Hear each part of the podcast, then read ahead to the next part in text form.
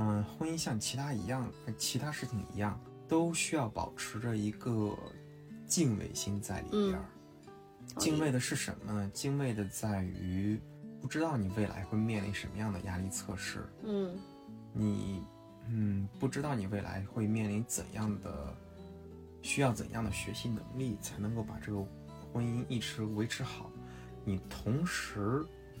还敬畏的一点在于，你未来，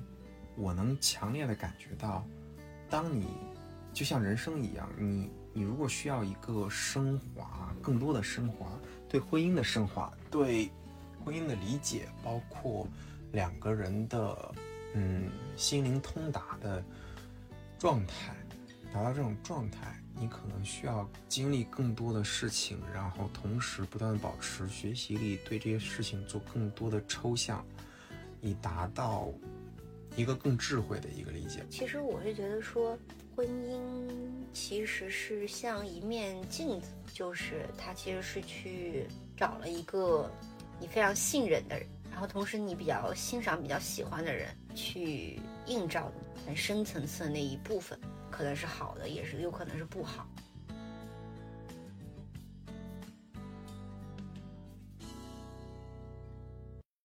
Hello，大家好，欢迎回到他和他和他。然后今天我要尝试一个新的内容主题形式，就是邀请了我的先生 Will 来进行一个夫妻间的对谈。然后为什么要尝试这种形式呢？咱们不是一个女性采访节目嘛？就是因为我是觉得，当然现实的原因背景是，因为最近疫情，其实大家都居家办公，我没有办法采访到那么多，就是面对面的沟通到我之前约好的一些嘉宾，然后只好从自己下手去剖析自己。另外一方面，其实我觉得可能情感啊、亲密关系这个话题也是，其实对女性来说很重要的话题。那可能从我我自己的个人出发，呃，去聊会更加的深入和有颗粒度。然后呢，邀请先生来聊呢，我觉得这种夫妻对谈的形式可能，呃，就是更有可听性一点，更有这种火花一点。然后现在请我的先生打个招呼。嗨，大家好，就是，呃，本来做这个事情还挺突然的，然后也有一点紧张，但是因为马上是我们结婚六周年，然后 Tiffany 说，我们就以。六周年的一个反思为主题，我觉得这个主题定的非常好，甚合我意。然后我就觉得做起来感觉没那么紧张。你说我老板吗？甚合你意。先自我介绍一下吧。嗯，我是 Tiffany，我是四川人。呃，我叫 Will，然后我是河南人。啊，我的职业是曾经的金融行业从业者，现在的这个内容新媒体的 MCN 的创业者。呃，我一直是之前一直在互联网科技领域，然后现在也在金融科技圈在做创业吧。嗯，然后我们俩是在大学本科时候相识的，所以到现在为止是相识已经十四年了。然后谈恋爱六年，结婚六年，对吧？老夫对老夫老妻。对，然后其中结婚六年呢，要孩子，孩子已经两岁了。然后这就是我们大概的这个婚姻的背景信息。对，还蛮感慨的，挺挺快的，感觉有点紧张，因为其实我也不知道我们今天会聊出什么，我没有提前准备特别多的这个什么问题啊，所以这个这个对话有可能会很成功，也有可能会非常的 失败。对我们两个还算就是互相之间交流比较深度的话题算比较多的，夜里边有时候。啊，这段时间比较少了，就是因为有孩子。然后，但是之前没有孩子之前的时候，经常每隔两三晚上，可能就会有一些比较深度的交流。当然，都是很多可能是围绕着一些工作上、创业上的慢慢引申出来的。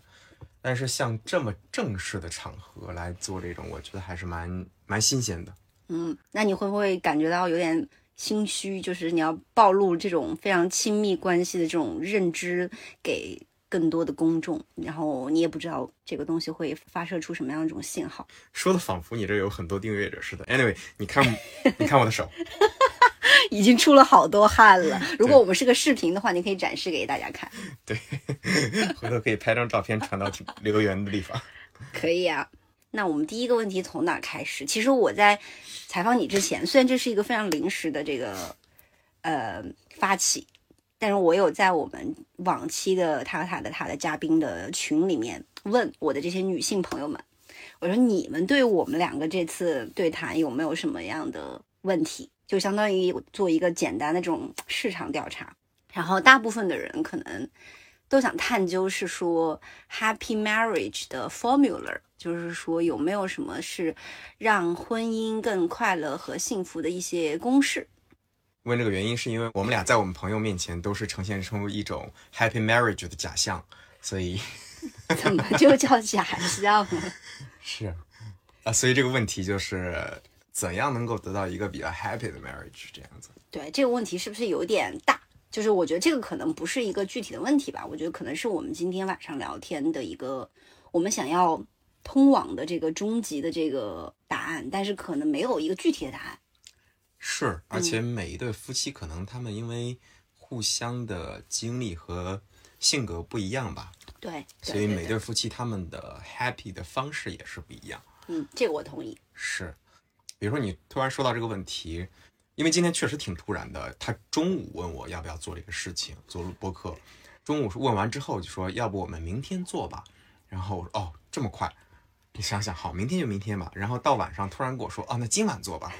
哎，行，挺像他的风格的，就是做事非常执行力比较强吧，这样子。就像那位这种 happy marriage 对我们俩我们俩来讲的话，我们俩能理解的 happy marriage，其实很大程度上跟我们俩经历和我们追求的目标这块比较像，嗯，比较相关一些。因为我们俩，呃，是大学同学，然后也都是从小城市考到学校的，然后硕士也在一起出国，毕业之后的经历有相当大一部分的经历也都是在创业吧，做自己的事情这一块东西，所以很大程度上，不管是学业还是工作上，都是比较共同，呃，节奏都比较像，所以很多点上大家都能互相理解。就比如说，我之前在一家在线教育公司，然后 Tiffany 在做一个线下的，嗯，成人教育方面的东西，嗯，有点像成人教育。然后我们两个就有很多可以聊的东西，就怎么做一些教育运营啊，怎么做拉新啊，怎么样做 retention 这些东西，所以很多点都能聊在一起。然后由这个点扯出来一些 suffer 的事情，然后就互相会有一些吐槽。以至于最后对人生的一些感慨，所以我们两个路径其实蛮像的，然后就非常能互相理解。因为我们确实也见到，就是有一些夫妻他们，呃，两边的工作差异会比较大，比如说一方可能是全职呃主妇，然后呃应该没有主夫吧，一般都是全职主妇，另一方工作，或者是一方工作特别忙，另一方工作是在，比如说国企，但有些国企确实也挺忙，但也可以比较闲一点的工作。那其实相互理解起来比较难一些，但我们俩之间确实在这一方面会比较容易理解一些。然后，因为这也是比较深层的，当你有一些深层的理解的时候，其实对浅层的可能有一些矛盾的地方就没有那么在意了。这是我觉得在过去生娃之前，我能总结的 happy marriage 就是要有非常重要的。相似的经历吗？嗯，相似的经历导致的，我们能够互相理解，非常能够在深层次的互相理解。嗯，那你觉得是因为我们追求东西一致，所以我们才会有相似的经历，还是说因为我们有相似的经历，我们才能相互理解？其实这个，我觉得这个因果关系就其实是一个掺杂在一起的。对对，它是一个掺杂在一起的，就因为就你会经历过很多的一些变化，在你毕业之后，你然后你去找工作，然后工作对你的影响，包括你的同事对你影响，跟你之前上学的时候肯定不一样。嗯所以学校的时候，你们两个的呃追求的东西是不是一致？这一块需要学校里面的磨合，然后工作的时候又会有工作的影响，你们两个追求的可能又会不一样，但互相之间又会有影响，然后互相讨论，然后会发现，哎，最后追求的又又变得一致了。就我觉得是一个相互影响的过程。嗯你们的，因为经历比较类似，所以导致你们追求的目标也是类似。然后慢慢目标类似，你往认准那个目标往前走的时候，会发现你们的经历有往那方面继续往前一致这样子。嗯嗯嗯，对，所以你刚刚讲的共同的经历是一个可能 happy marriage 比较重要的。是，嗯嗯，不，呃，没共同经历不是不是 happy marriage 重要的，啊共同历经历能够更大概率的带来一些就是相同的认认知或者是价价值观取向。对，互相，呃，说简单点就是互相比较理解，嗯，对对对嗯所以其实还是相互理解。是，嗯，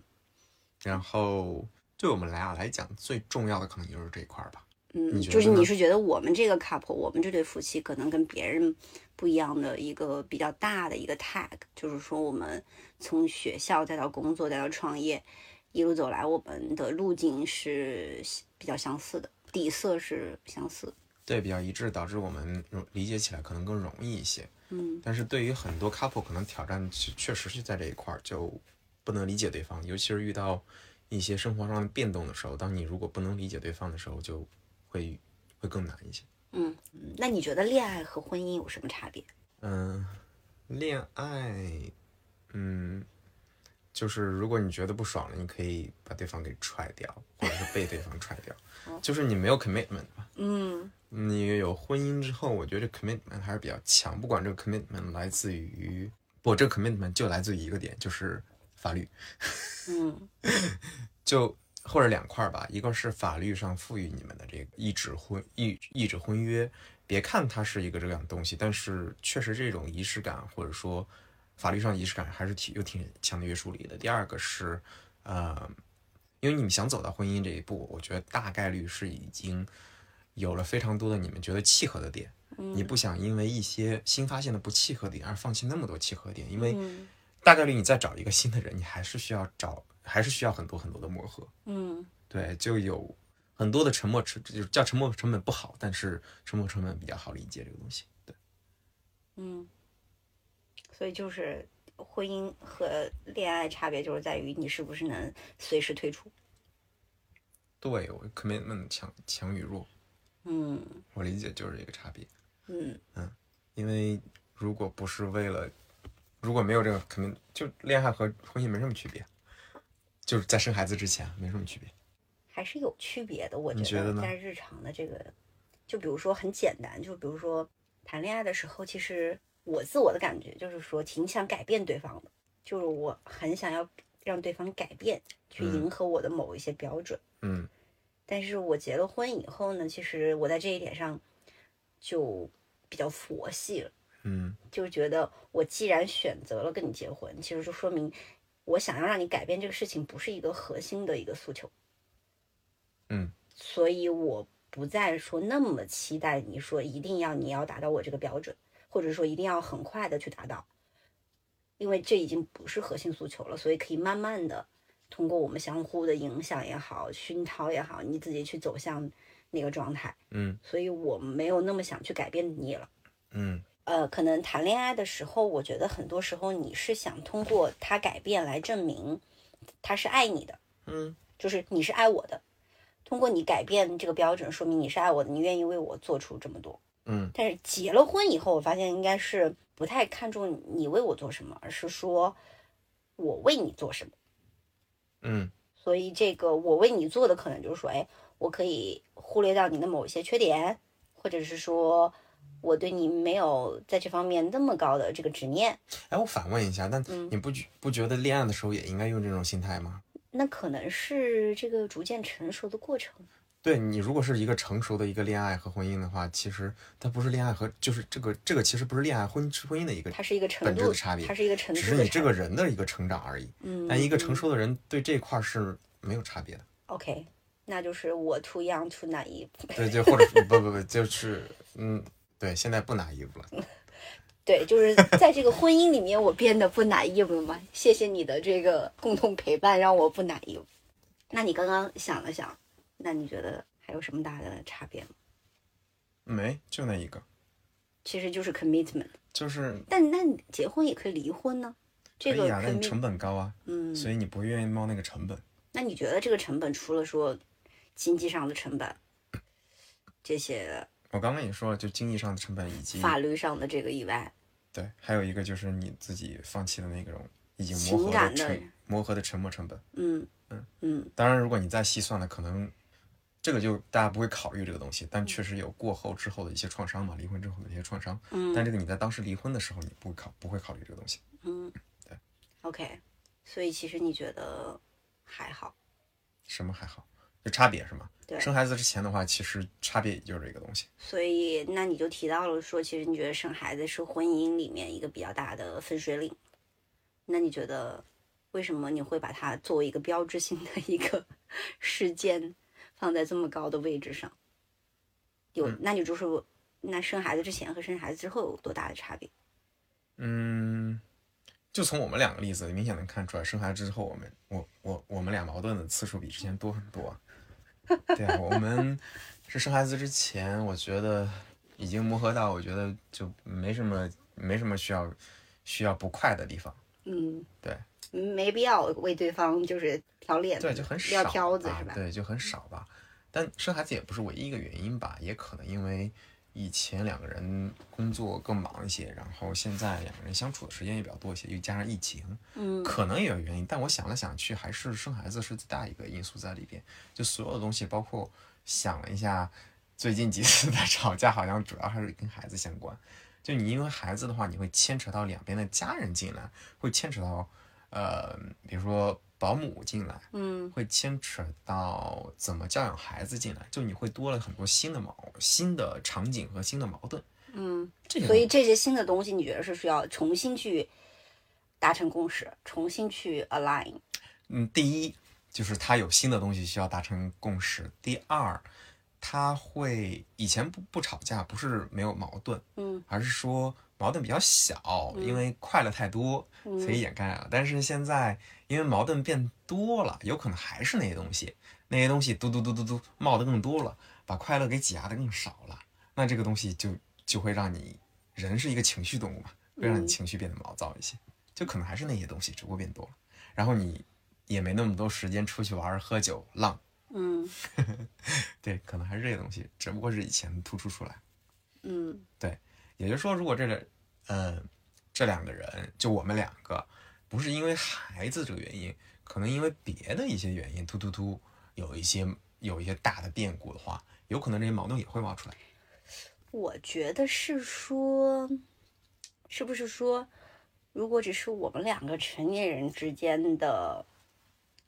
矛盾或者是冲突，我们可能能够让他这个，我们可能很自然、很自觉的把让这个矛盾降级，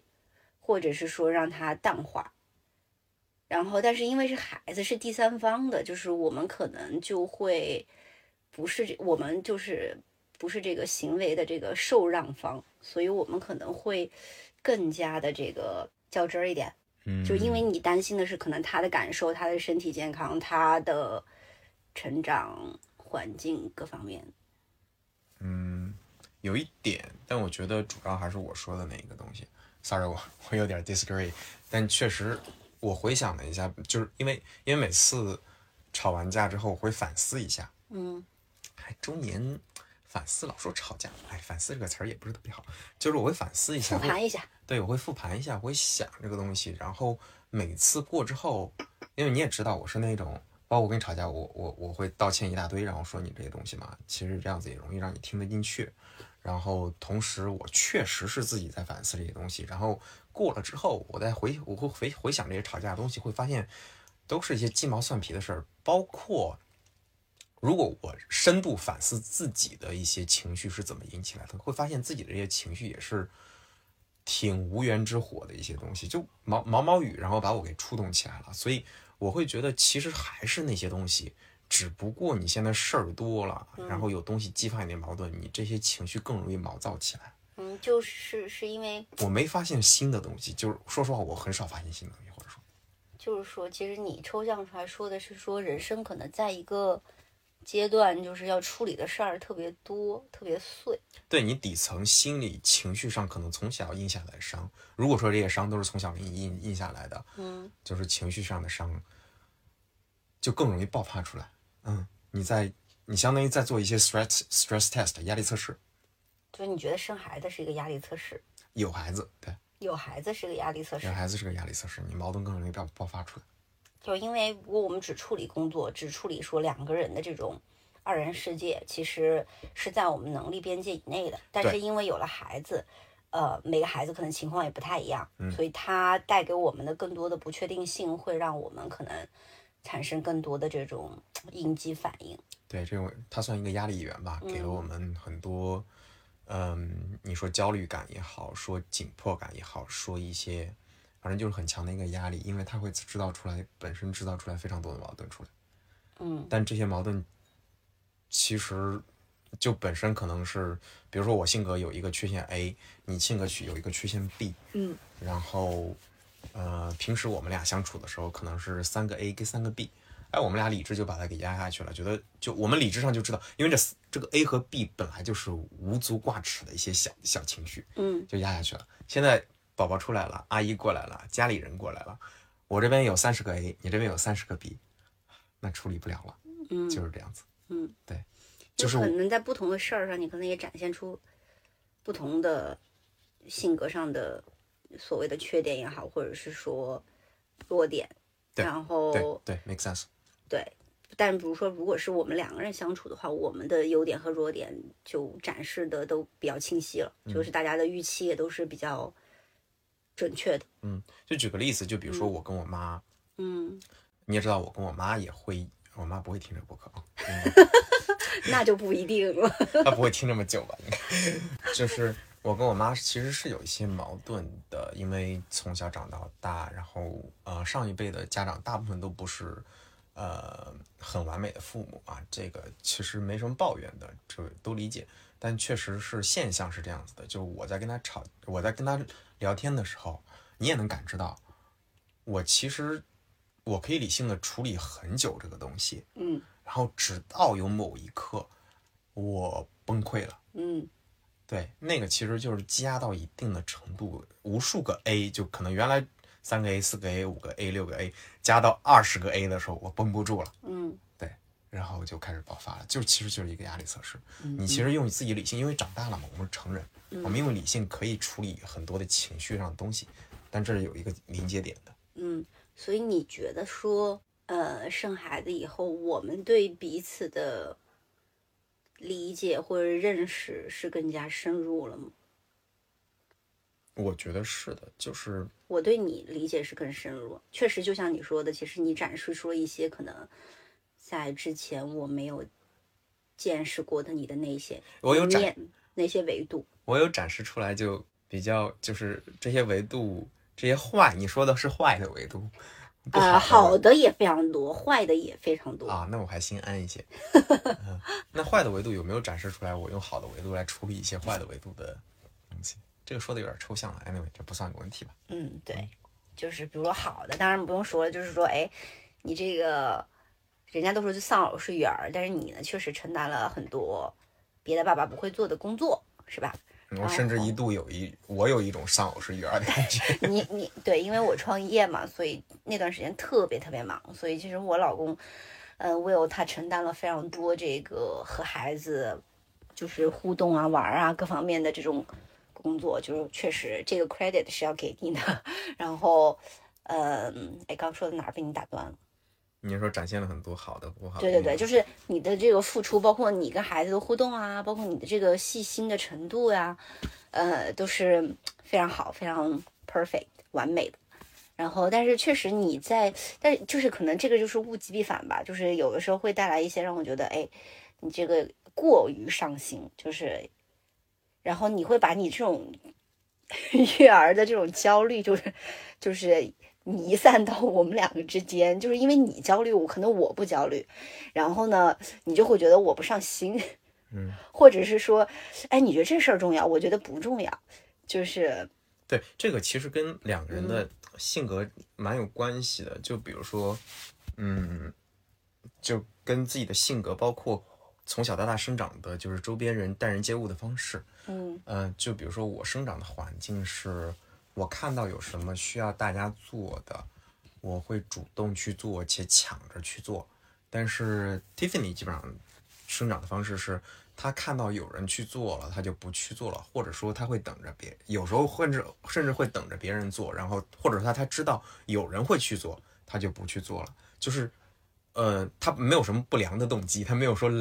来，对对，当然可能有一点点懒，就但主要不是这个懒的动机，它就是这样一种处理方式，就是有人做了，他就不去做了。但我从小到大，就是包括父母，他们展现出给我的也是，有人做了，你也抢着去做这样子。就举一个最简单的例子，就比如说，呃，做饭、洗碗类似这种事情，就洗碗这种事情，就比如说我在家里边有人做了，我也会抢着。如果他是一个老人什么的这样子的，我也会抢着做。然后 Tiffany 处理方式啊，有人做了，他就不管了。嗯，对，所以这一点的一个差别，其实，在我们育儿的过程中也会反映出来比较强烈。两个人其实就还好了，你大不了说一嘴，然后对方也接受了，就很容易处理。但育儿就不一样，就可能因为孩子的某些事情，这一点上就会有一些矛盾在这个地方。嗯，举一个实例。你觉得是一个客观的这个东西，就是说我们现在已经得出了一个能面对这个你说的这种不同，探索出来一种处理的方式吗？比最早时候好一些，但是还没有达到一个比较舒服的一个阶段嘛？我觉得是这样子，就是呃，比如说就是你刚刚我说那个行为，其实反映到育儿里边，就是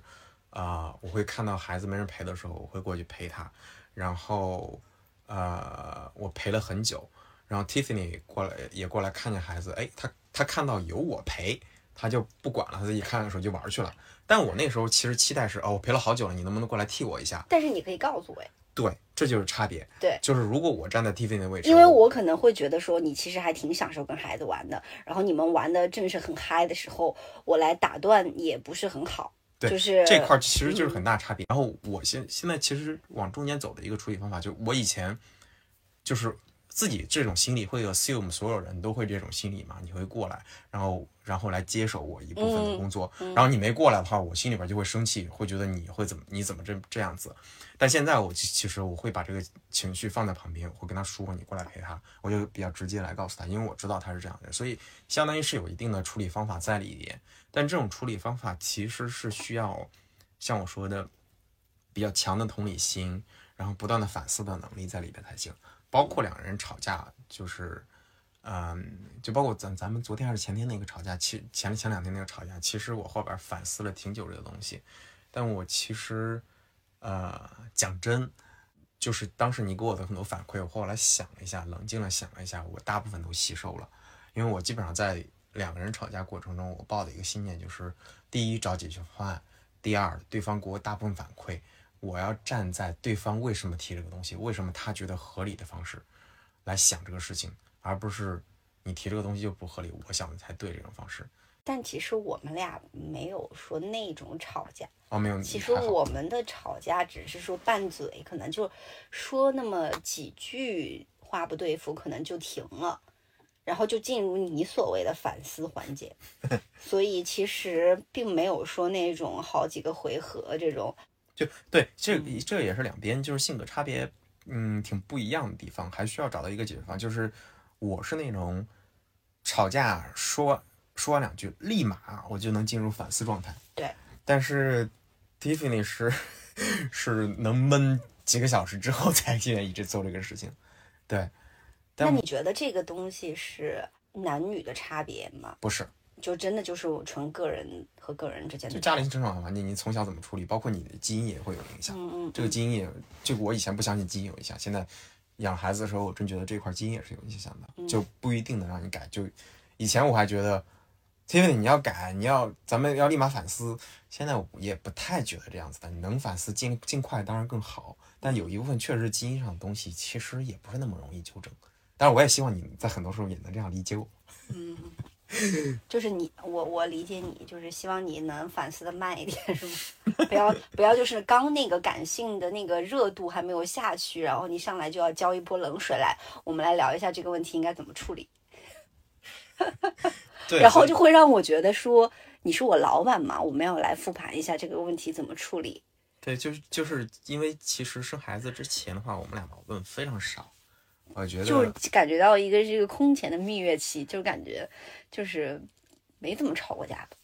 对，就结婚之后很少了，然后嗯，但有娃之后，呃，尤其是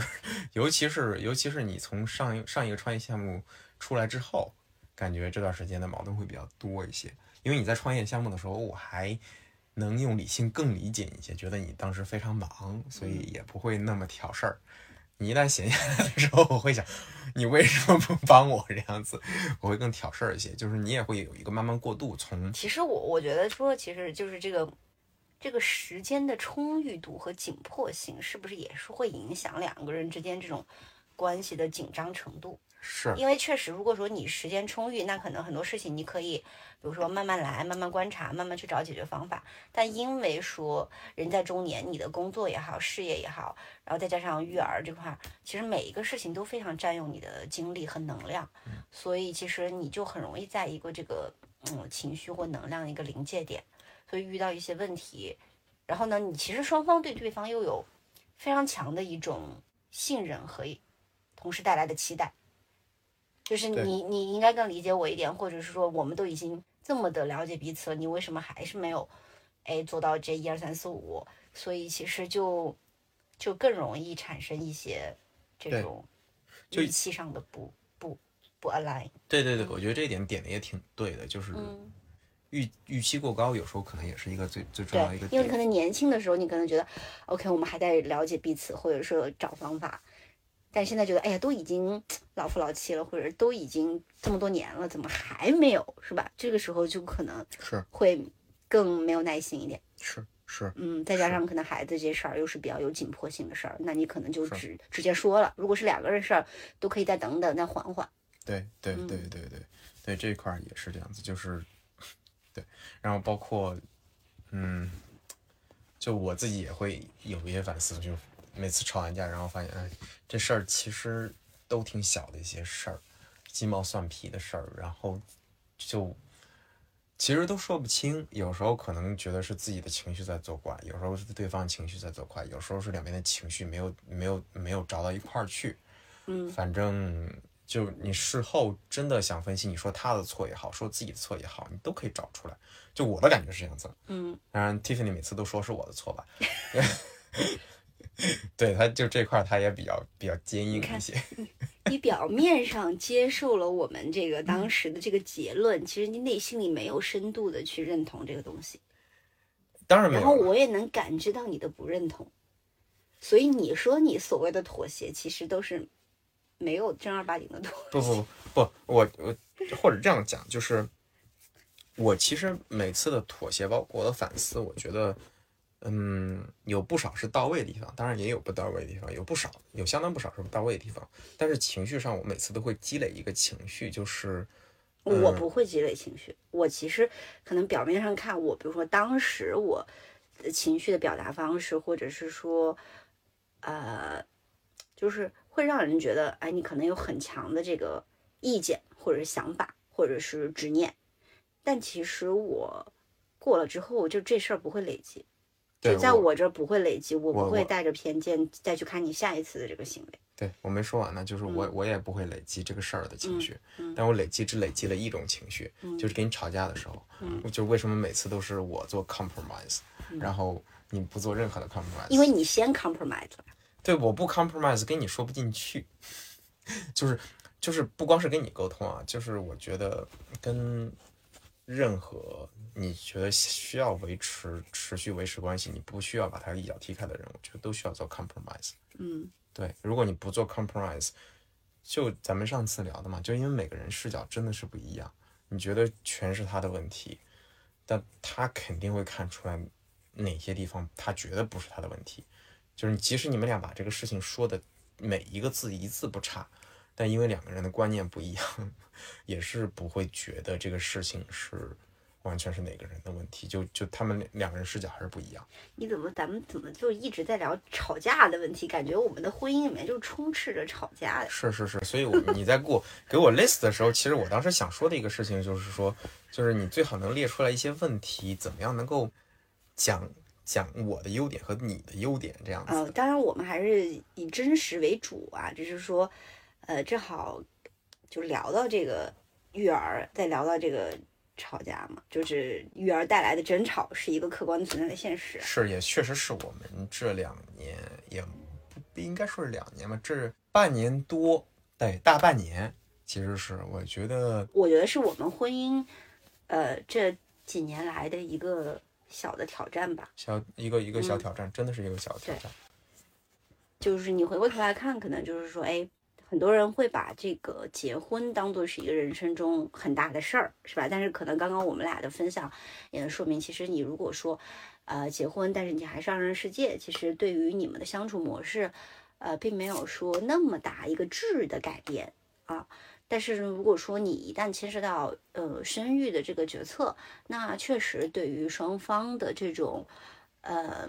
时间管理也好，或者是说自我修炼，包括说两个之间沟通的这种深度也好，或者是说频次也好，其实提出了更高的要求。就是说这个事情是一个通过我们的经历，我觉得是一个可能可以分享给大家的。是，其实我觉得刚刚讲我们吵架这个东西其实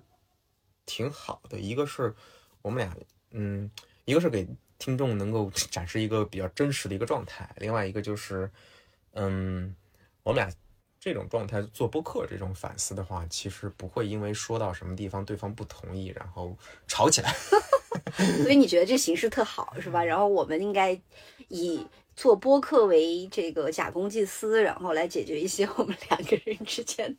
对，因为亲密关系的反思。是因为你做，毕竟你知道你在做播客，你会稍微压制一下自己的 自己的这个这个怒火，不是怒火了，就是一点点情绪，会稍微这样子，会稍微抑制一点点，所以你会更理性的来说这个事情。嗯，那我们刚刚聊了这个育儿和育儿带来的一些这个争执，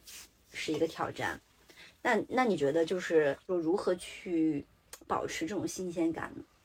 嗯，就因为确实有很多鸡毛蒜皮，就是油盐酱醋的事儿。是是，我觉得这一块儿 Tiffany 做的其实非常好，可以说，就是终于能说我几句好话了，我的天呐！我就希望问这种问题嘛，就是你问一些正向的一些问题，他就会好。没有啊，那也有可能说，嗯，确实倦怠了，倦怠了，就一二三四五，倦怠了。啊，确实是倦怠了，确实会倦怠，因为两个人吵架，嗯，就是就说的极端一些，就是大部分人离婚不就是因为吵得太多了嘛，受不了了嘛，就是这样子。嗯，对，所以你不断吵架，一定是一个矛盾不断升级的一个过程中。如果不解决、不反思，但解决和反思其实，嗯，只是把不好的地方，你尝试的把它掰成很难掰成好的，顶多能掰成一个 neutral 中立中性的这样子，嗯就已经非常不错了。但是两个人的关系真正能够维持一个非常甜蜜的状态，是需要你经常看到对方的好他在什么地方。我同意。对，你要嗯感觉到这种美好，你才会觉得你婚姻美好。那这种情况下，其实你们就要不断的温习，不断的要创造新的一些两个人的浪漫和激情。嗯就比如说两个人经常一块儿出去二人世界一下，出去喝点小酒，出去吃点美餐，出去啊骑行、爬爬山、旅旅游这样子。然后甚至可能你们任何两个人夫妻之间有自己的一些仪式感的一些东西，比如说我们今天还一块做瑜伽，我觉得这种就很 positive 的东西，中间不会出现任何矛盾的东西，包括或者你们知道你们这个会增加彼此 intimacy 的这样子一些仪式感，我觉得非常重要。然后这些仪式感在我们家，呃，绝大部分都是 Tiffany 发起的，所以这一块他确实做得非常好，我觉得对于我们两个婚姻的帮助也是非常大。就是说，这能量是守恒的，是吧？如果你嗯磨合或者说争执冲突是一个不可避免的一个事情，它是一个耗电的事情。那除了说解决这个事情本身以外，降低这个能耗以外，其实是可以去发电，可以去充电。那可能呃，充电的形式，就像你说的，可能是去做一些创造一些夫妻之间。不同的场景和这种愉悦的体验，去重新去链接彼此，嗯嗯嗯嗯，是吗？对对，就因为我觉得人还是一个就怎么说惯性的动物。就如果说你们两个人每天的这个场景就一直是保持不变的，那嗯确实是很容易产生倦怠。比如说，我们聊的都是今天买什么菜，然后我们今天孩子应该怎么去搞他的尿布啊，然后就是确实是没有新鲜感的。嗯嗯嗯所以其实就是要抵抗倦怠，是夫妻两个人都要有这种意识。对，去替换，去创造新的场景，就不管是旅游，还是说吃饭，还是说出去走一走，或者说甚至是我们以前可能就是去这条路散步，我们今天再换一条路散步，嗯可能都会有一些新鲜的，嗯、元素去激发我们对新的化学反应。对对，对，然后就就比如说，我觉得咱们这两年就是一起运动这个事儿还是挺好。对，我们以前是不是不太一起运动？我们以前一起运动比较少一些，但是嗯就是这个东西，其实我觉得是一个互补的一个东西。就你刚刚嗯说能量守恒也是类似这种，就是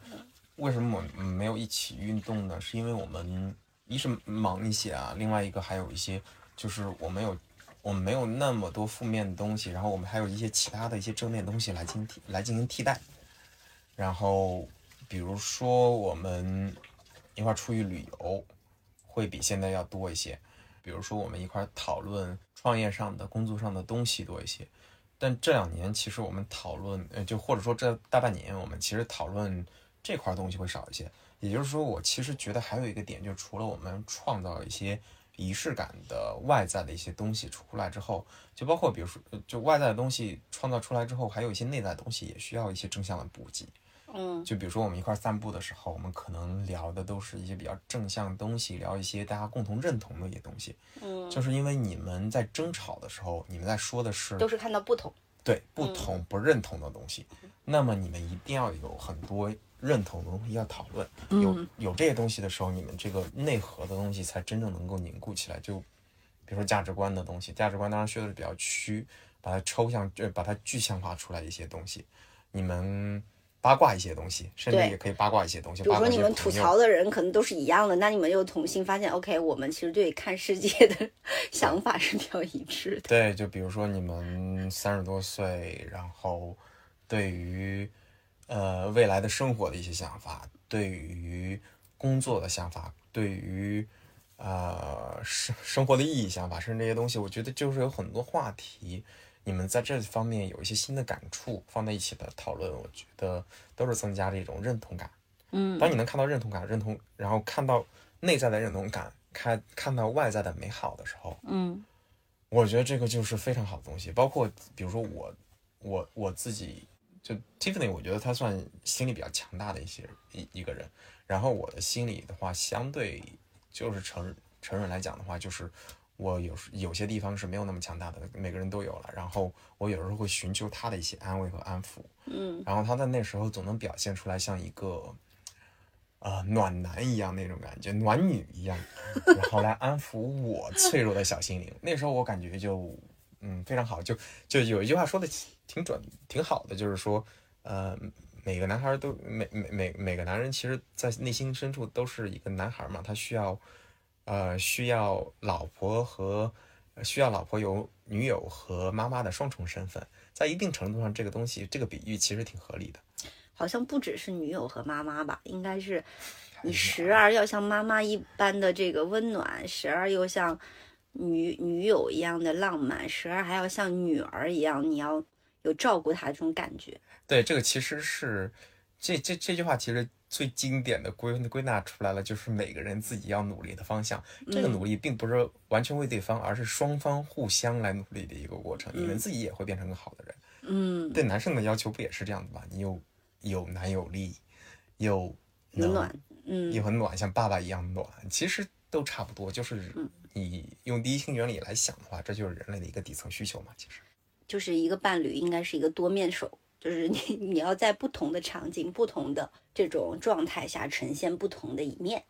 然后这样的话就能更多、更大概率的去满足你的伴侣的不同的需求。对这那他对你需要的越多，你能就是给予他的越多，那你们这个链接肯定是更强的。对，或者这样来讲吧，就是，呃，夫妻结婚伴侣这个事儿本身就是一个呃反人性的东西。同意，对就是我觉得，我觉得婚姻是一件人类就是最需要 勇气的一件事情所以。它本身在人类的自然的产生的过程中是不应该存在这个东西的，它只是。就咱们结婚之前我也跟你说过嘛，嗯它就是社会给你强加这样子东西的，为了社为了社会稳定也好，为了各种东西也好，反正你也看一些哲学哲学家，他们经常会也会讨论这个话题，嗯，但是它就是一个反人性的东西，所以你需要呃异常的努力和勇气，才能把这个它变，呃，才能把它维持，并且慢慢变好。就是维持已经不易，把它变好是更难的一个事情。所以你会看到有那么多离婚的，就中国离婚率也基本上是百分之五十吧。这还是在已经有法律强加这样一个约束，没有这种约束的话，如果只是恋爱。嗯，这百分之五十你要跟大家讲一下百分之五十怎么计算的，这个分子和分母是什么？因为大家不一定理解，因为觉得哦，这个数据好像有点高哎。当年离婚的占当年结婚的，对，占当年结婚的，而不是说就是每一百对夫妻都有百分之五，就是有五十个人会离啊，就不是这这个。一百个夫妻确实百分之五，每年都占百分之五十，那就是这样子。就是你是说不是占全体人人人人口，但中国统计局就是统计的占全体人口，所以那个百分比很低。嗯，就是，而且我们确实会，呃，发现，就是因为我们也都是三十出头嘛，嗯，也大学本科毕业十多年了，所以，呃，我们身边的同龄人可能离婚的也不少，对，对，所以其实，就如你所说，其实婚姻可能更多的是在于一个。嗯，本身就是一个很需要勇气、很很有挑战的事儿。它不是我们想象中，哎，是个人都结婚是吧？这个事儿可能是一个很简单的一个事儿。嗯，就是真的是要，呃，运营好，然后如果还能够实现一加一大于二，是一个其实是需要很需要智慧、很需要努力的一个事儿。对，嗯，所以回答刚刚的那个，如何这个增加吸引力，如何抵挡倦怠。就是第，我觉得就是刚刚说的第一，要认知出认认知清楚这事儿的本质，其实就是这样不要觉得说，哎，你为什么就倦怠了，或者是说你为什么这个咱们俩没有以前那么浪漫了？嗯，就这本质其实就是一个自然的过程。我们其实是要通过人为的很多种修行或者努力的方式去掰掰回来这个，对，扳回这一局。是是，嗯，是倦怠是必然的，嗯，不倦怠是偶然。不倦怠是需要努力的，需要努力的，或者说，对，但这里面是有一一些方法论的，所以也是可以学习的，所以这个还好。对，所以，但是就比如说，我会觉得你在结婚以后变化比较大，就是比如说，我会觉得你努力在朝我这边走，比如说像你说的这些比较外显的，就是说，哎，你可能开始去喜欢或者拥抱一些你以前不喜欢的活动。但这些都是可能是我喜欢的，比如说，呃，文艺啊、艺术呀，比如说是旅行啊、社交啊这种比较外向性的东西。嗯，呃，就是我非常的感恩你的这个朝我靠近。那我又没有什么东西你觉得朝你靠近了？因为可能我当局者迷嘛，就是我没有感觉到，或者是说不好评价自己。是，你看，这就是一个非常好的提问方法。先夸了对方，然后对方也不好意思再说，开玩笑。对，嗯，会有非常回到这个问题，就是其实变化都非常大，就是尤其是我觉得，嗯，Tiffany 的变化是超出我预想的大。嗯，就你对我之前的预期很低呗？对，因为恋爱的时候确实预期非常低。对，然后。没想到能够就呃一步步走到婚姻的殿堂，然后过得还非常幸福，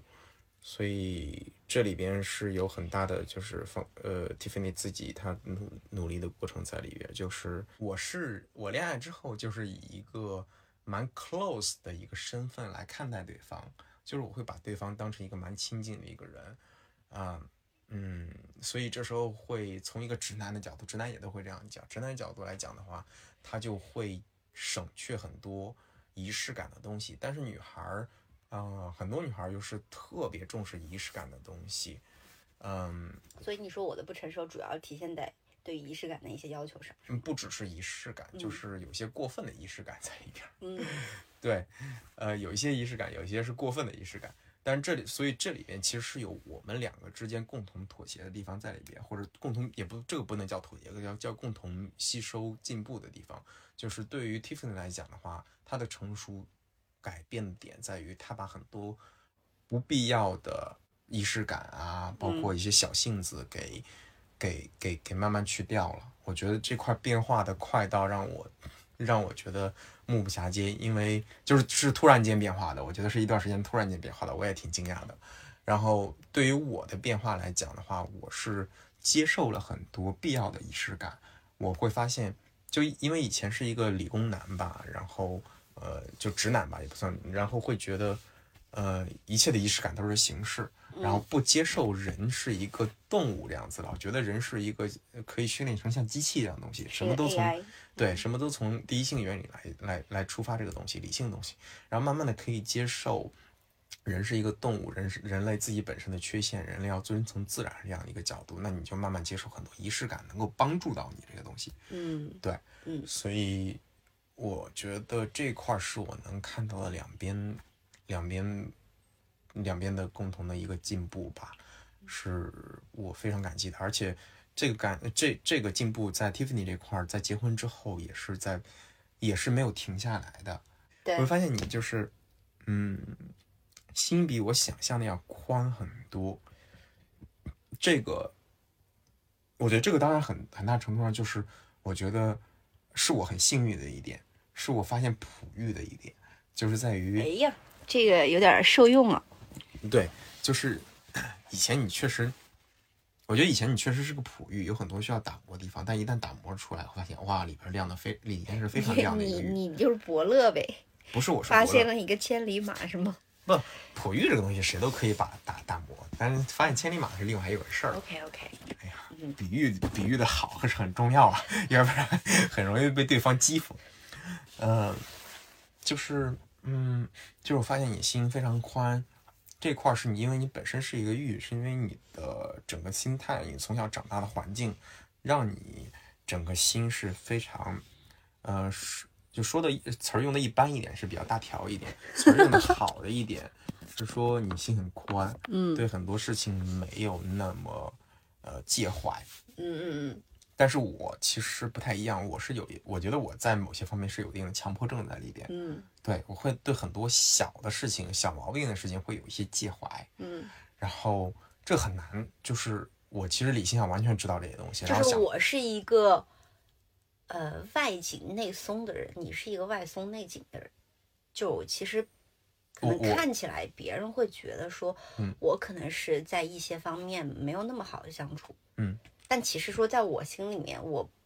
就不太介意很多事儿。我我我我其实是同意这样一个标签的，但是。我非常不喜欢打打标签，因为一打标签你会 miss 掉很多 context，嗯嗯，而且就是好像听的那个两个词儿，如果你只听刚刚那两个标签，就立马会觉得 Tiffany 是一个特别棒的，然后我是一个特别不棒的。明白，懂。对对，就是就是说这个只是一个让大家可能能更快感知的这个事儿，但是不能成为一个对对对对对对对对，就是就是要理解这个 context，所以就是我我内心会有一些小很多小情绪小的东西在里边，嗯。然后，Tiffany 在对这块儿是很包容的，而且会发现越往后，他越成长的时候，他即使是在工作上、工作上、创业上、别的地方得到的一些成长，然后也能在家庭里反映出来，对我的包容，对家庭成员的包容这一块东西。所以这块还我还蛮需要学习的，但其实对我来说比较难，因为这个是一个潜意识，是从小成长的一个环境对你的一个童年时期影响的一个东西，所以。挺难的，但我我希望能找到一个比较好的路子，能把一些这些东西，呃，倒不影响我们的一些我自己的一些生活。但是有时候在一些压力测试的时候，我在压力测试上可能失败的会比他快一些。家庭压力测试，嗯，其实我是觉得说，婚姻其实是像一面镜子，就是他其实是去找了一个你非常信任的人。然后同时，你比较欣赏、比较喜欢的人去映照你很深层次的那一部分，可能是好的，也是有可能是不好。嗯，就是因为他会暴露的比较彻底嘛。嗯，所以其实说这个人就很重要。是，就跟创业类似嘛，就是对两个都是嗯，在某一点，比如婚姻最，呃，对有一些人可能是结婚之后就开始一个比较强的压力测试了。嗯，有些人对对，对我们来讲的话，可能有了娃之后会有。会经历一小段还算比较强的压力测试，然后可能可能之往后之后可能还需要，可能比如说还有一些照顾老人啊或者什么东西的。然后对一些人，我们这块还算比较幸运，有些人可能还有一些金钱上的压力测试，嗯这些都会有。然后创业也是，也是在放在一个极端环境下，嗯有很多压力测试，这些都会可能让你绷不住，暴露出来很多你自己之前都没有想到的很多的点。嗯，对。所以现婚姻嘛，人家经常就是 life partner 嘛，就是在人身上的合伙人嘛。嗯。所以其实我觉得说，嗯，它为什么重要，或者说为什么大家一直逃避不了这个人生的一个重要的话题，就是因为说，其实它是一个修炼的一个场域。其实它也是个场景，它是一个复杂且长期且持续的一个场景去修炼自己，然后你找你选择一个人陪你一起去修炼共修这个东西。对对嗯，对对，就是这是其实是两个之间的关系。其实嗯上次我跟亚萌就是 AB，嗯，那那一期我们也聊过，就是关于婚姻这个话题嘛。当时我说的就是说，首先其实是一个两个人之间的关系，它是一个呃相互作用力，就是我给予你，你给予我，我们两个相互这个去帮扶也好，或者是说去照射也好。然后那下一个阶段其实是两个人其实是一个战友的关系，它其实是一个一致对外的关系。嗯其实你们俩是一起一个合力，不管是说认知上的合力、经济上的合力、技能上的、性格上的合力，呃，一起去解决一些你们人生中要经历的挑战。嗯嗯，不管是育儿挑战，还是说事业上的挑战。嗯。其实我还还我还有一个好奇的点想、嗯想问你，就是从你自己角度，你觉得你最大的变化是什么？我最大的变化，我刚讲了呀，就是我觉得，就是以前其实其实刚刚也能 echo 你刚刚说的那个我的那个变化，对对对，对就因为我讲了，就是我我觉得你，我特别想听你觉得你，就是我以前是觉得，就是说，呃，爱就爱要证明嘛，就以前老觉得是你要证明给我看，就比如说你要做什么让我觉得，哎，你爱我，或者说你达到了我的标准，啊。但其实我觉得爱是要自己付出，嗯嗯嗯嗯。就自己去调整自己的行为，嗯，所以你才会觉得，哎，这个变化怎么那么突然？就是感觉 sudden 就突然一下就变了，一夕之间，嗯嗯其实就是。因为可能这个，呃，初心变了，就是你对这个东西理解变了，嗯，价值观变了，洗对被洗脑了，对对，自我洗脑了，对，嗯，对，嗯嗯，有意思。嗯，对，因为对我来讲的话，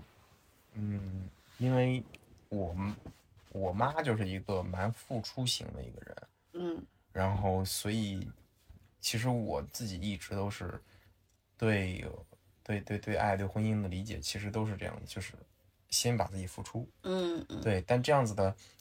好处就是确实应该这样子，不好之处就是说，如果遇到一个对方不付出的，那你或者付出跟你的不匹配的，对，那你这样付出的方式不匹配，是，那你这样子付出的时候，你其实需要一个极稳的一个心态。嗯，如果你嗯心态不稳的话，其实就可能是会失衡。嗯嗯对嗯就是我妈就是一个会失衡的人，嗯，我也在一定程度上我也会失衡。对，你要吸收一下刚刚我说的那个观点，对我吸收一下，吸收了，顺着这杯酒吸收下去。我们俩现在嗯正在小酌一杯，对，小酌一杯，然后这样子说起来可能更更可能更更有胆量。对对对对，不然可能就是待会儿这个节目结束以后要打起来了。嗯，没有结婚的人会朋友会问我，就说，那你这么多 date 或者说这么多可能男女朋友，那我怎么在什么时间点我就能确定说他是我要呃结婚，或者说我要和他携手去共同面对这一生的这个人生合伙人我觉得这挺简单的。啊？怎么个简单法？嗯，就是你们两个，就是我，我我，咱们俩其实讨论过，就是觉得中国的这种整个恋爱的各种阶段，其实是不分阶段很模糊的，不好。啊，我其实很崇尚西方的那种恋爱恋爱恋爱方式，就是我们先 date，嗯然后 date date 之后，然后接着是呃 move in。嗯。move in 之后觉得合适了之后，我们才可能考虑订婚结婚这样子。嗯。就它是每有每个阶段的，前阶段都是对后阶段测试，前阶段的成本一定会比后阶段成本要低很多。嗯，对。嗯。当你们 date，然后到 move in，move in，然后啊、觉得两个人相处很舒服，嗯然后能够预想到未来我们起码两个人，先不说孩子，起码两个人相处的时候也会这样子比较舒服，价值观合适，然后住起来很舒服，然后两个人相处很好，然后我觉得就可以结婚了。嗯嗯，然后两个人又想在一起，觉得都很舒服啦，又想在一起，不想跟别人了，就就也不 imagine 跟另外的一个人在一起的感觉了。就有些人可能会 imagine 跟另外人在一起的感觉，嗯那可能也没到点儿。嗯，明白，同意。这个我觉得这个比较具体一点，是否想象过跟另外一个人可能会更好的这种场景，是一个比较明确的一个界定。嗯，是，就你感觉，就那感觉其实挺明显的。我觉得就是，就就就一个点 就行了，就是你多谈几场恋爱。我觉得就中国人谈恋爱谈太少了，导致嗯，嗯然后这个整个恋爱文化也不够，也不够，也也也不够完整，嗯就导致大家会有这样的问题。但我觉得这种其实在一个恋爱层次完整，然后恋爱次数足够多的情况下，其实是基本上不需要考虑的一个问题。明白。你会有到时候就你就有那个感觉了。就是因为你有比较，然后你也有这种嗯非常明确的每个阶段的你知道这个两个人相，checklist。对，你知道两个人相处是什么样子的，嗯，对，嗯你也知道跟别人相处什么样子了。就是你说有比较嘛，其实是，嗯所以你到那个点就知道。就是就是中国的这种恋爱的文化，其实就是说婚姻要嗯跟顺遂的话，其实是要从上一个阶段就是恋爱开始的，就是恋爱阶段先把恋爱阶段要解决的一些共识问题也好，相互的了解问题解决的差不多了，嗯。然后再进入婚姻，其实是对双方可能更负责，也是可能增加幸福概率的非常重要的方式。对对对，嗯但说起来简单，其实这个还是挺难的。即即即使在西方，我相信有相当一部分人，嗯，而且这个人比例是不低的，嗯也没有一个很好的一个恋爱观。嗯我们看到恋爱观那么好，是因为他们媒体上、电视上展示出来的。那这些展示出来的，就起码也是中产阶级、中产阶级靠上的人他们的一个情况。嗯嗯嗯，呃，那什么样的特质是一个老公或者老婆一定要具备的素质？嗯，就是或者是说非常重要要看重的，因为可能优点有很多，但有些可能是对于成为一个好的伴侣非常核心的一个。你觉得你觉得是什么？我觉得第一就是刚刚最早咱们说，其实其实你们是要有你们对于长远人生理想状态的一个憧憬是一个比较类似的。嗯哼，比如说，我是希望说我是一个，呃，可能社会阶层、社会地位是个什么样的状态，呃，我们的 family、我们的家庭的相处的一个你想象中的状态应该是什么样的，嗯是吧？我是一个比较独立的，还是说儿孙满堂的、很紧密的、嗯很自由的？嗯然后，嗯，就我们是可能更加，嗯，就是说，嗯，追求一些新鲜的、变化的、动动荡的生活方式，嗯，还是说更加稳定的、平时的生活方式？嗯，就是这些大的画面，可能嗯。相对来说要是比较趋近于一一个方向，不一定对。说完全一致，对。但不要说南辕北辙，对，是吧？那这样的话，可能因为呃，就是以终为始嘛，你去反推，可能对于这种东西的畅想，可能会非常影响你们在每一个小的节点做的很多的选择的不同。那如果你们每一次都要在单一的小的选择里面去反复的磨合的话，其实你肯定就会消耗，走不到在下一个阶段。嗯所以我会觉得这是可能是一个非常核心的一个东西。嗯嗯嗯然后第二可能就是在实践的层面，就是你刚刚说的，那一旦有了，在保证终局是一样的情况下，那我们在解决矛盾、解决不同，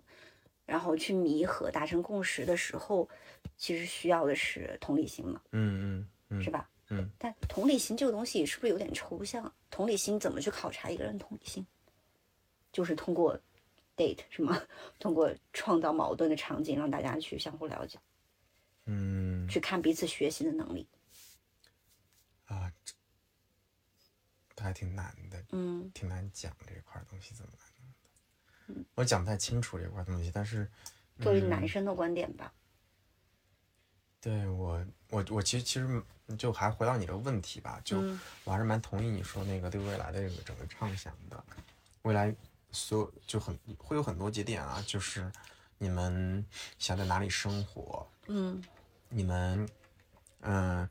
想不想跟父母一起生活，你们要不要孩子，要几个孩子，然后嗯，我觉得就这些大事儿。呃，一定要提前讲清楚，然后甚至临近一点的，就比如说，可能恋爱的时候根本不会想这些东西的，就比如说嗯你们，呃，结婚婚礼要什么样子的情况对，然后花多少钱，嗯然后嗯嗯房子要在哪里买，买什么样子的，能不能有这个，有没有这个实力，或者是你是租房还是买房，对，是吧？要买多大的？你要嗯考虑婚姻的话，因为毕竟它是一纸法律约束，是两，在中国是很大程度上是两家人的 marriage，所以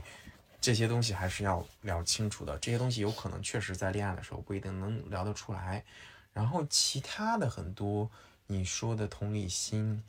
还是说两边怎么就是怎么解决这些矛盾啊，会不会矛盾比较多啊，性格相不相投啊？我觉得这个这些其实，在相如果两个人同居半年左右的时间，半年到一年的时间，我觉得差不多都能看出来，这样子，然后都能感觉出来。当然，感觉出来也会有，就这时候还需要一个人的一个秉性，就是你千万不要，嗯，一定要一定要有独立的人格，比较坚强一些。就是有些人可能会觉得哦，有一些矛盾忍了，哎，觉得过得也还行，还不错，嗯对，一定会有这样子的，而且很多人这样子的。我知道我也有这样子一些心理倾向，在某些场景下，嗯就是嗯很难逃脱这样子，就不是每个人都是完全自信的。然后，那这时候是很需要注意了，就是我说的，你要多谈几场几场恋爱，对恋爱这个事情看清楚，就跟多创几次业，啊，创业好，估计不要多创几次，对，多多谈几次恋爱，我觉得这个成本可能把成本降得比较低，但是你能学到挺多东西，也知道后面怎么相处，自己的定位是什么样子的，嗯对，不会被 PUA。嗯。其实多谈几次恋爱，除了你刚刚说的，其实我觉得多谈几次恋爱，最重要的其实是确定自己的标准是什么。嗯。因为可能如果不谈恋爱的话，你就是你的这个理想的伴侣是一个你想象中的伴侣，嗯。但你真正说在日常的生活中，你可能你会发现真实的这个自己的需求和你想象中是不太一样的，嗯是吧？比如说你以前觉得哇，我一定要找一个一米八、一米九的这个什么样的形象的一个大帅哥，这是一个我的某一个标准。但后来你发现，就是如果他脑子不好使的话，你觉得你不想跟这个人在一起，就算他再帅，他是吴彦祖也好，他是这个这个这个陈伟霆也好，你可能也都没有兴趣。所以你后来会发现，OK，其实我最重要的标准是要脑子好使。嗯啊，或者是就是其他方面，嗯，所以就是说，谈恋爱是一个就挺重要的一个一个途径。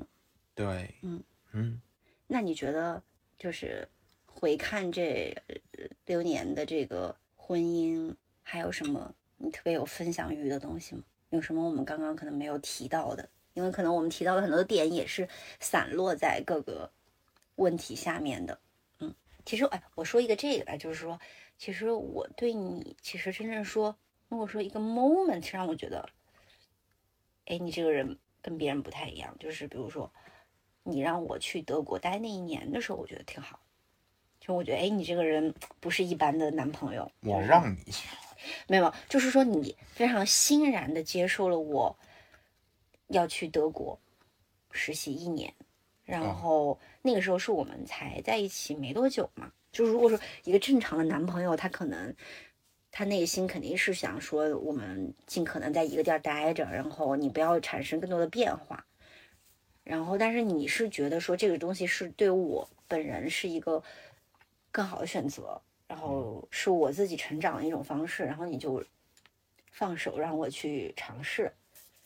嗯，对，就这个是让我对你另眼相看的一个一个一个 moment。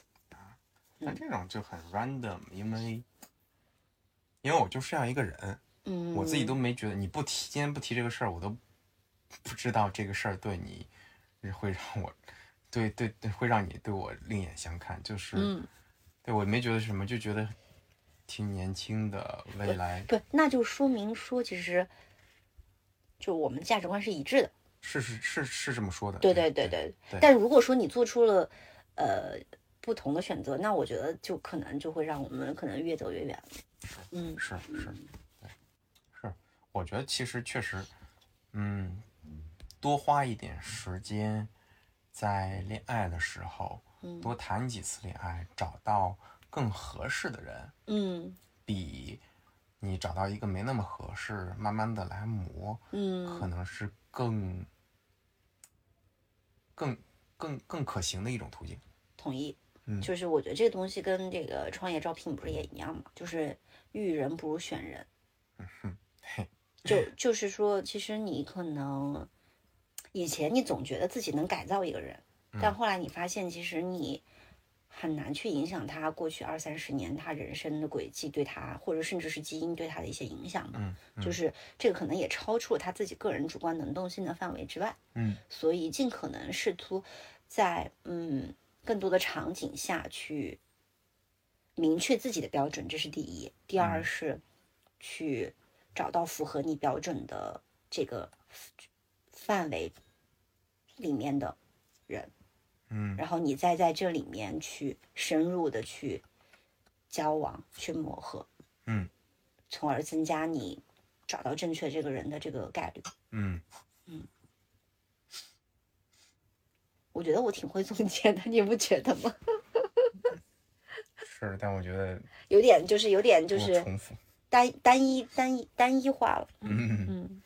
嗯就是但是尽可能的让大家理解我们这个逻辑吧。嗯嗯嗯嗯嗯是。对，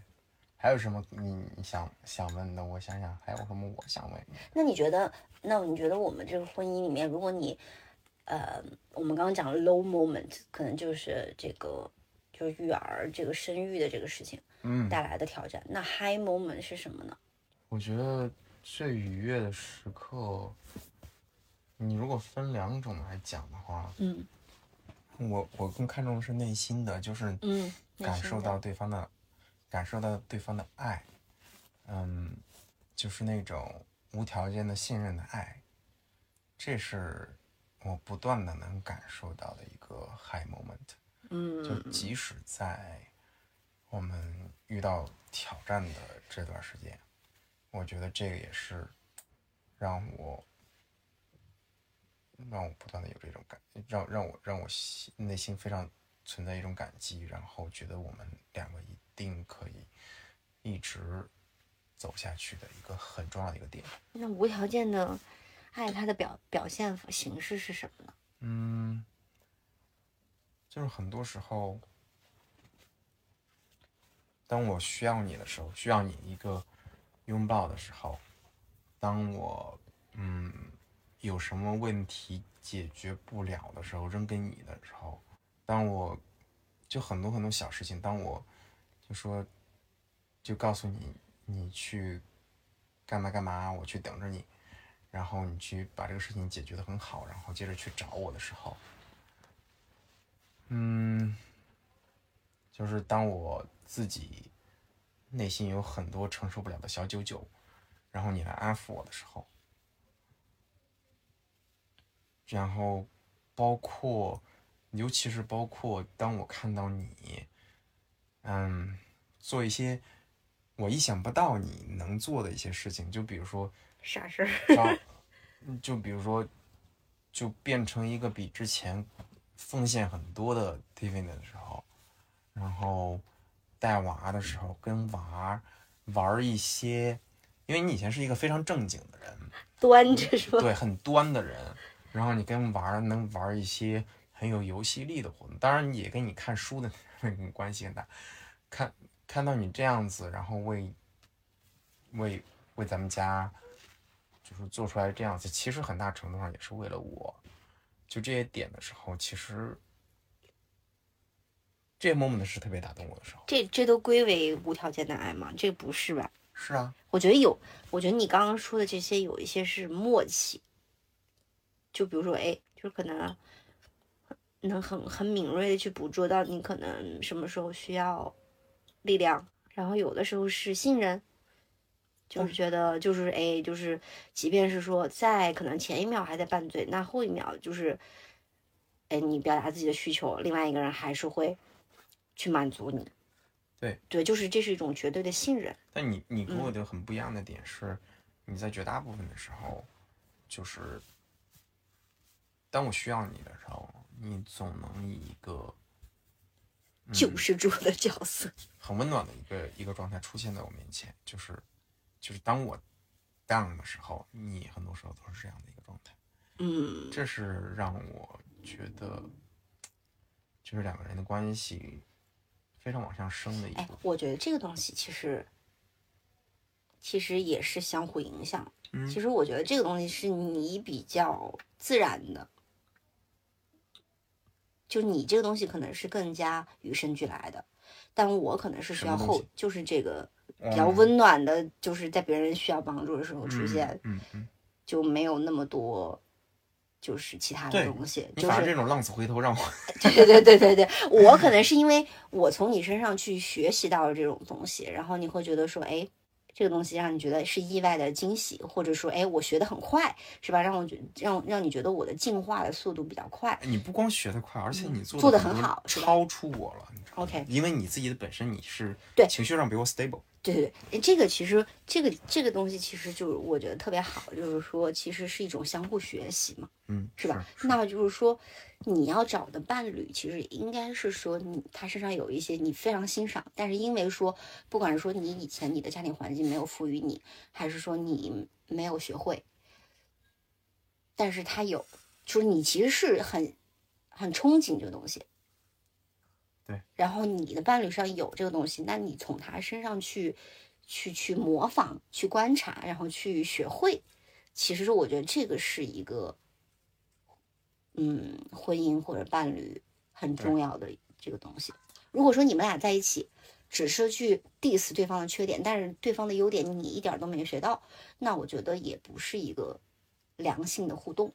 就是我觉得在这种，就刚刚你的这种，嗯，评价也好，对我的这种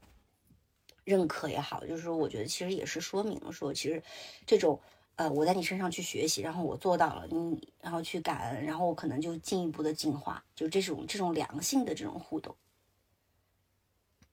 其实是很重要的。是，嗯，没错。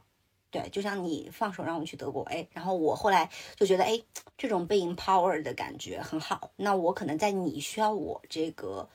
支持的时候，我可能也很放手。但如果是别人的话，我就不会，或者是啊。说，嗯，这这一点还挺有意思的，因为对。我对你的理解是，你确实是那种没那么一一对就就很最早期的你没那么容易 empower 人，嗯。然后比较紧的那种人，你可能对。会对我管的比较严，但是但是现在你绝对不是那样子的，我没想到是是我这方面影响，确实没想到。对，就是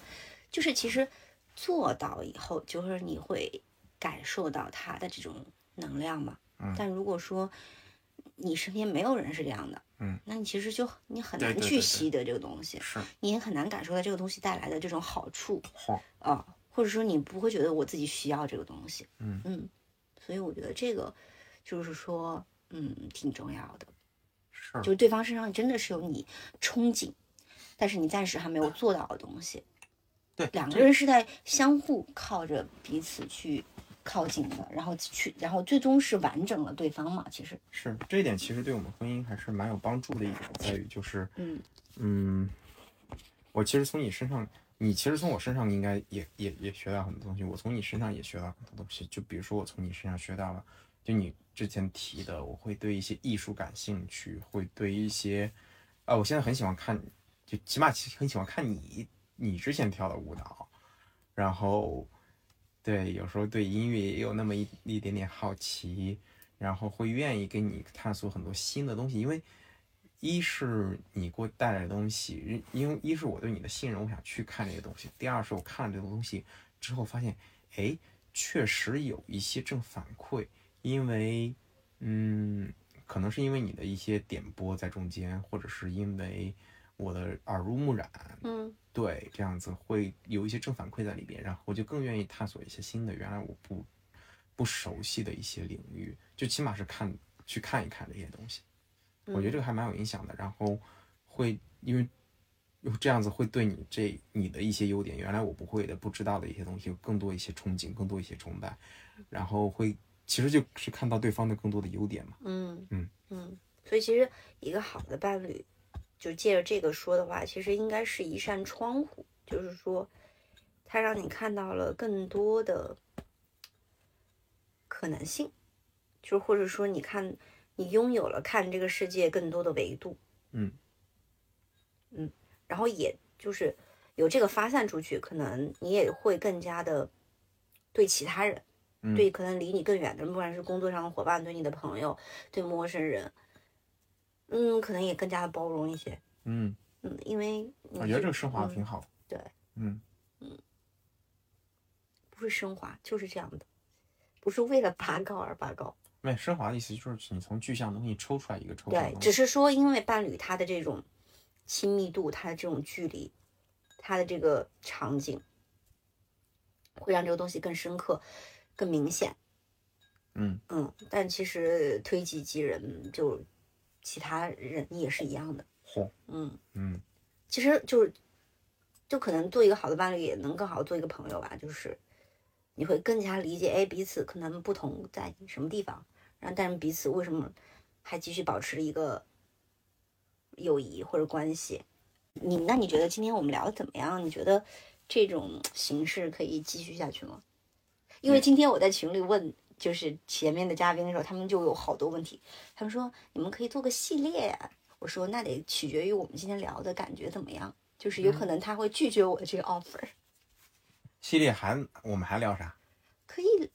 更具体啊，比如说是在育儿方面的一些问题。可能是在创业、事业的伙伴的问题，就是，嗯，今天可能是一个 in general 的这个婚姻家庭的一个总体的感受。嗯，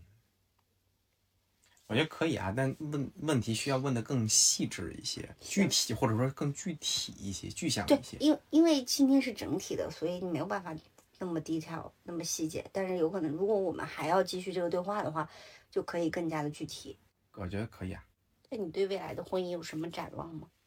还是说你觉得就继续保持我们的学习力和对彼此的这种信任就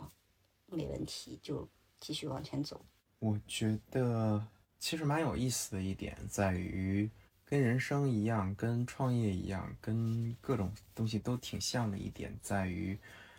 你本来在年轻的时候，对比就是在刚结婚没多久的时候，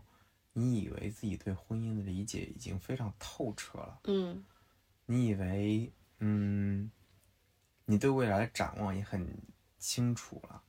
应该是什么样是好婚婚姻，什么样是你期待的婚姻，对方应该是什么样子的，然后慢慢的、慢慢的经历了一些波折。甚至几个波折的时候，一个或者几个波折的时候，你会发现，嗯，婚姻像其他一样，其他事情一样，都需要保持着一个敬畏心在里边儿。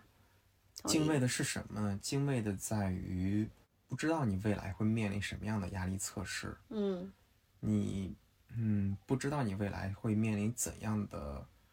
需要怎样的学习能力才能够把这个婚姻一直维持好。你同时还敬畏的一点在于，你未来，我能强烈的感觉到，当你就像人生一样，你你如果需要一个升华，更多的升华，对婚姻的升华，对婚姻的理解，包括两个人的嗯心灵通达的状态，达到这种状态，你可能需要经历更多的事情，然后同时不断保持学习力，对这些事情做更多的抽象，以达到一个更智慧的一个理解吧。就好像，呃，我记得那回 T T 爸爸他们咱们一块在餐桌上吃饭。他总结的人生的八几个层次，对，嗯几个层次。以前年轻的时候听肯定没有感觉，但是现在听就感觉，哇！如果我们真真的想达到那个最高甚至次高层，是多么难的事情。而且现在能够明显的感知到，哇，竟然真的有那个最高层，而且真的能。能感觉到是能够达到，而且达到又是那么难，因为需要经历过很多事儿，需要有很多理解。你可能觉得自己好像达到了，但实际上还差挺远。嗯，我觉得婚姻未来也可能有那么有很多层的一个阶段。嗯，然后到某一层的时候，你真的是比较一个对婚姻通达，同时对人生通达，嗯，这样一个状态。嗯，我觉得敬畏是这样一个事情。嗯，就以前不会存在这种敬畏，就是你不要觉得。嗯，看到天花板了，就是我们已经摸索出来一套方法了。对，这个不叫天花板，这叫你可能觉得啊，婚姻可能就那么一层两层，但实际上可能有非常多的层在后面。就是你想象的边界，其实它不见得是这个终点。是，嗯，是，它是一个很智慧的事情。嗯嗯，这是我对未来展望，我觉得 very promising, very hard and worth it. Yeah, worth it like life. Cool. 好啦，那今天我们这个他和他的他的特别节目和 Will 和 Tiffany 的夫妻对谈第一期就到这里了。当然，也希望说这种嗯新的形式，呃，剖析情感亲密关系的这个话题，也是博客那端的你所感兴趣的。如果你有任何的这种反馈也好，评评论也好，欢迎你在评论区留言，然后可以在小宇宙、喜马拉雅、QQ 音乐。呃，Apple Podcast 找到这期节目。那我们今天节目就这样啦，拜拜，拜拜。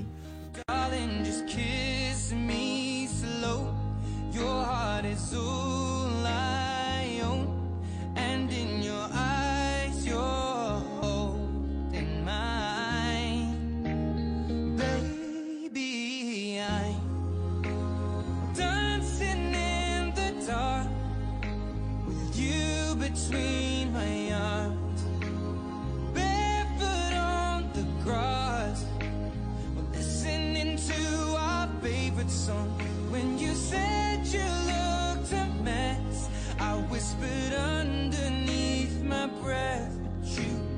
hurt it, darling. You.